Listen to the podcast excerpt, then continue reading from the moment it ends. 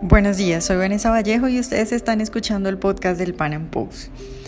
El plazo para inscribirse a presidenciales en Venezuela terminaba el martes. Sin embargo, Maduro decidió ampliarlo dos días.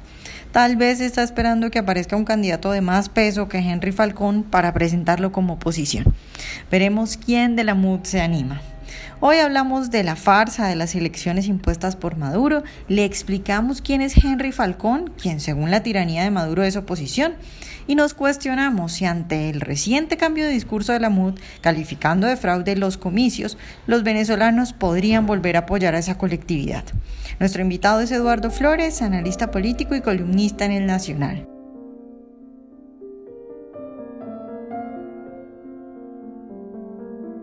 Eduardo, buenos días y de nuevo muchas gracias por estar con nosotros. Buenos días, Vanessa. Muchísimas gracias a ti por la invitación y por tenerme de nuevo contigo acá. Bueno, Eduardo, pues ayer se cerraron las inscripciones para los que querían eh, ir a las elecciones presidenciales allá en tu país.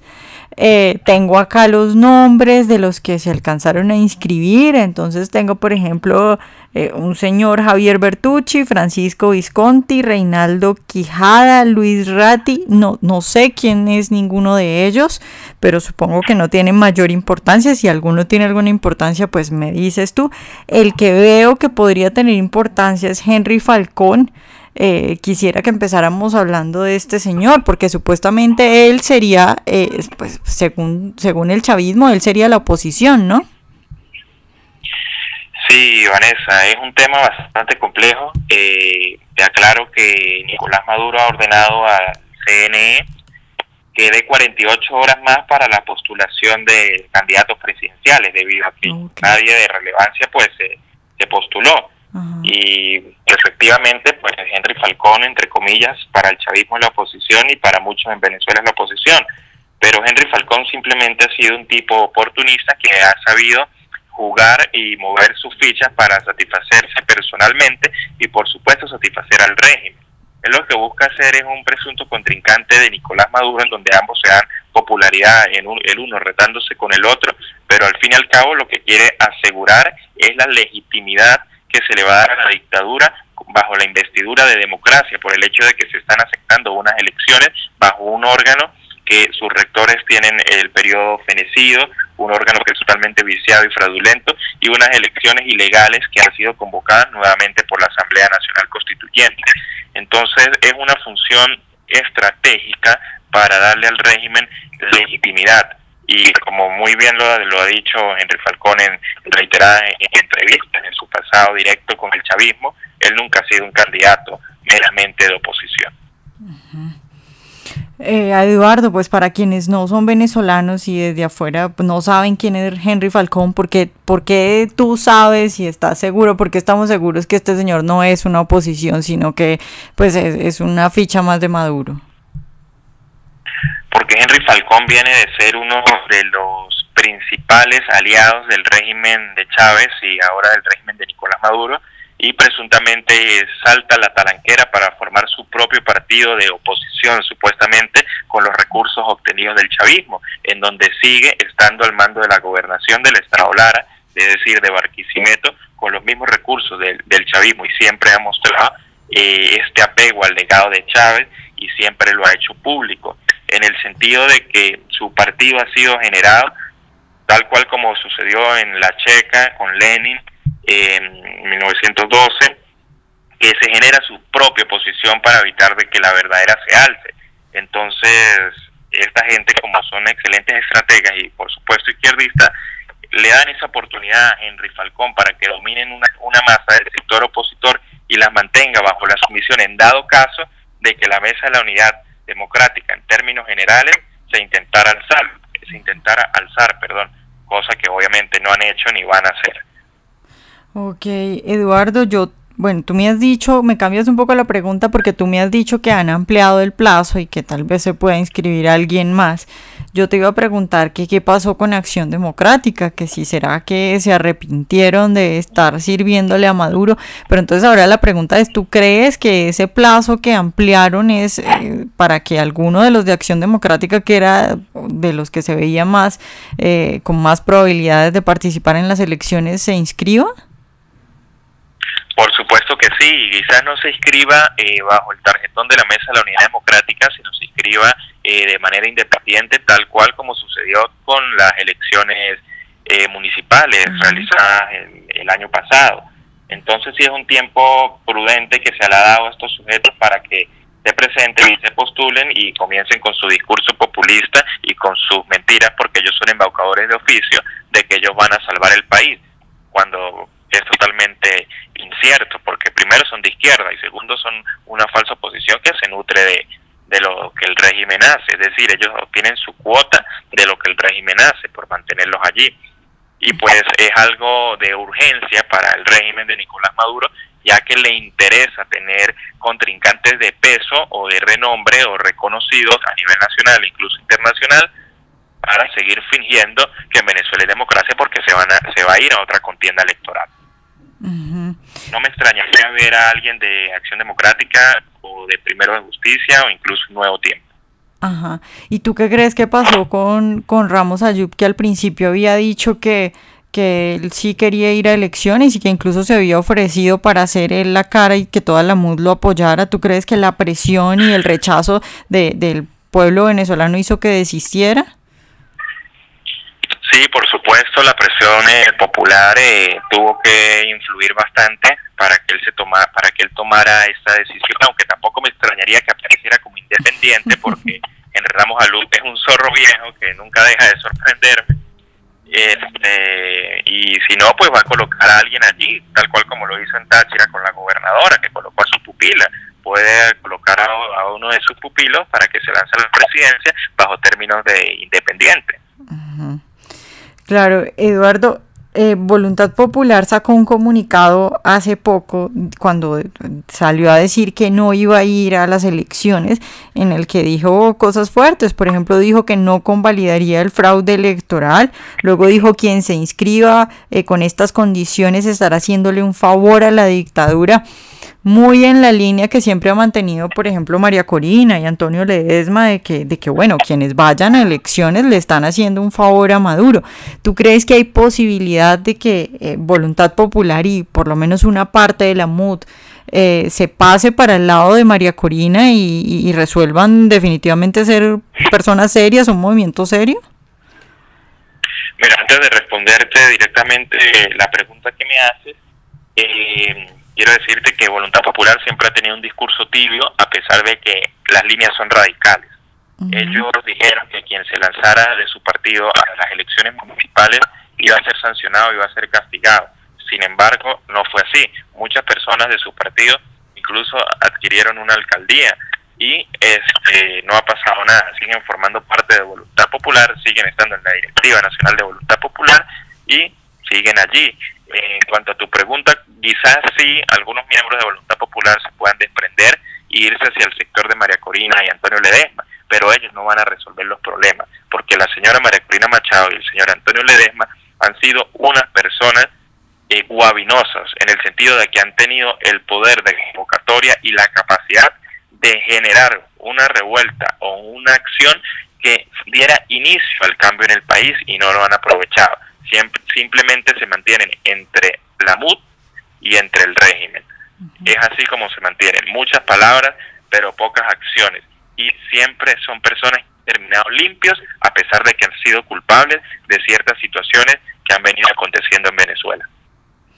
Ok. sabido hacer. Y respecto a Soy Venezuela, a María Corina y a Ledesma, ¿tú crees que hay alguna oportunidad por ese lado? ¿Tú crees que tienen fuerza, que pueden conseguir algo? Mira, eh, de conseguirlo, pueden conseguirlo, pero no lo han hecho. Y si no lo han hecho, simplemente me dejan a mí concluir de que son unas fichas más. Ledesma no se escapó. Ledesma sale con ayuda del régimen y con ayuda de la gobernadora del Táchira para hacer una voz creíble de una presunta oposición a nivel internacional debido a la pérdida de credibilidad que ha generado la MUD en los últimos meses. Así que simplemente digo que no lo van a hacer. De poder pueden porque tienen la convocatoria, tienen el peso, tienen el nombre, tienen el apoyo internacional, pero no lo van a hacer. Ellos como oposición pueden incluso generar de oficio una solicitud para una intervención internacional seguida de una intervención humanitaria, pero son cosas que no van a suceder ni, han sucedido por hechos totalmente evidentes. Y para no ir muy lejos, eh, te quiero eh, comentar que la semana pasada, el sábado, se presentó un libro eh, totalmente de carácter liberal y libertario, totalmente derecha, en donde participó el señor Antonio Ledesma y se fue bastante molesto porque no se le dejó intervenir por sus pensamientos socialdemócratas y por tener ese apego a la internacional socialista. Entonces allí es cuando nos, damos cuenta de que este sujeto eh, quiere tener voz en todos lados a través de su victimismo y por supuesto quiere seguir defendiendo los principios socialdemócratas que nos llevaron al chavismo y a la internacional socialista que tanto daño nos ha hecho a Latinoamérica. Eduardo, tú has tocado un punto muy importante y es ese de, cómo el pensamiento socialista todavía está muy vivo y muy fuerte en Venezuela. ¿Tú crees que, porque evidentemente muchos venezolanos en este momento rechazan a Maduro, eh, eh, pues si no todos los que no son pagados directamente o no se benefician de alguna forma de él directamente? Pero ¿tú crees que ese rechazo va más allá de eso y es un rechazo al socialismo o crees que todavía en Venezuela eh, la gente sigue siendo muy socialista? Mira, eh, en un gran porcentaje, o en la mayoría del porcentaje de los venezolanos rechaza simplemente a Maduro. Es muy poco el porcentaje que rechaza el socialismo. Somos una minoría todavía quienes rechazamos al, al socialismo desde todos los puntos de vista y desde términos generales. Claro, porque tumbar a Maduro. Ajá, tumbar a Maduro sería como solo la primera parte. Es decir, supongamos que logran tumbar a Maduro, los venezolanos, ¿qué harían? ¿Elegir de nuevo a alguien socialista, crees tú? Por supuesto elegirían a alguien socialista. El venezolano tiene más de 50 años viviendo en socialismo y la población venezolana ha sido adoctrinada a tal punto en donde el ciudadano se ha convertido en un simple habitante que está destinado al borreguismo, venga de donde venga entonces, si cae Maduro, cualquier oportunista que ha sido miembro de la MUD va a intentar tomar las manos del país bajo un socialismo like o bajo la socialdemocracia. Y si nos ponemos a ver, desde 1958 en adelante, Venezuela estuvo dominada por la socialdemocracia. Y te recuerdo algo, el socialismo, si no le hace la entrada, la hace a la salida. Y la socialdemocracia del siglo pasado la hizo a la salida con las medidas económicas y la, y la crisis que se desató con los últimos dos gobiernos de izquierda que hubieron en Venezuela. Entonces es bastante complejo limpiar y subsanar al país del socialismo, porque lo único que se ha visto por más de medio siglo, por más de medio siglo, ha sido el socialismo y todavía hay muchos venezolanos o el venezolano promedio no comprende que la MUC es socialista. Muchos ya dicen, oye, la MUD me está engañando y son cómplices, pero tú le dices, mira, pero que la MUD es socialista, todos los partidos son de centro izquierda. No, te dicen radical, que estás loco, o que simplemente no sabe de lo que está sucediendo en el plano político, porque son personas que han sido cegadas y han sido adoctrinadas y sobre todo se les ha enseñado a tratar a los partidos políticos como una religión y a sus líderes como unos ídolos, por decirlo así. Y es algo que viene de tiempos atrás, viene desde antes de Chávez. Eduardo, eh, ya que estamos hablando de eso, pues de, de, las, de la fuerza que tiene el socialismo todavía en Venezuela, eh, ¿Tú crees que con este, digamos, con este cambio, así sea eh, algo simplemente cosmético, de por ejemplo voluntad popular y eh, la MUD diciendo que no va a elecciones, puedan estos líderes de la mesa de unidad volver a tener el respaldo de los venezolanos o tú crees que eso definitivamente ya se rompió y ya no creen en la MUD? No, la MUD puede resucitar la MUD siempre ha resucitado y nos ha demostrado que tiene las herramientas necesarias para salirse de la suya. lo hace, lo hace una y otra vez, ¿no? La, embarra una y otra vez. Y... se sigue saliendo con la suya. Pero ahorita creo que no pueden recuperar el 100% del apoyo y del respaldo del pueblo. Quizás sí recuperen cierta mayoría, pero no el 100% porque hay muchas personas que están claras, a pesar de que no entienden que la MUD es socialista, como te lo dije, están claras de lo que es la MUD como tal, de que es un fraude, de que es un engaño y de que son cómplices de la dictadura, porque es insólito que desde el 2002 estén dialogando, no se logre nada, que en el 2008 son una falsa oposición o se constituyen como oposición y beneficien más al régimen que al pueblo que los, que los ha mantenido en el poder y que le da los votos y que los mantiene allí, que los apoya y que hacen absolutamente todo lo que ellos piden y no rindan cuentas positivas a favor de una ciudadanía desesperada, sino que simplemente le dan la ley de la ventaja a Nicolás Maduro. Eduardo, ya para terminar quería preguntarte, mm, esta semana salió una nota en el Pan Post de, alguno de nuestros columnistas y él decía que si en las elecciones se daban en las condiciones actuales, es decir, sin la presencia de la MUD, eso lo que podría ser es un triunfo para los venezolanos porque llamaría la atención de la comunidad internacional, dejaría expuesto que eh, no hay elecciones de verdad y que evidentemente es un fraude y que de ahí se vendrían pues diferentes sanciones eh, para Nicolás Maduro y para pues todos sus secuaces. ¿Tú crees que es una buena noticia eso? ¿Crees que, que, que, que tiene sentido este planteamiento que te estoy contando?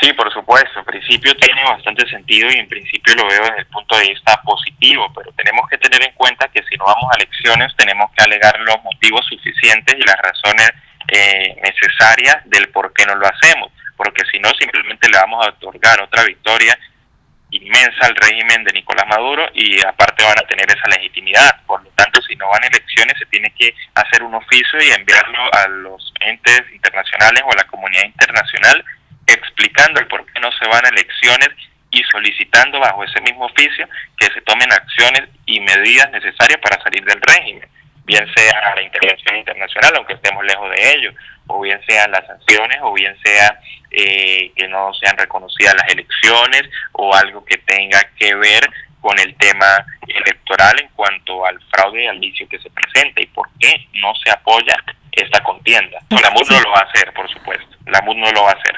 La MUD no va a ir. Si la MUD no va, guardan silencio. Y seguramente van a convocar a marcha y cuestiones totalmente absurdas. Van a decir que están en desobediencia civil, pero van a seguir reconociendo al CNE al marchar hacia las afueras de él para exigir elecciones limpias con los mismos rectores.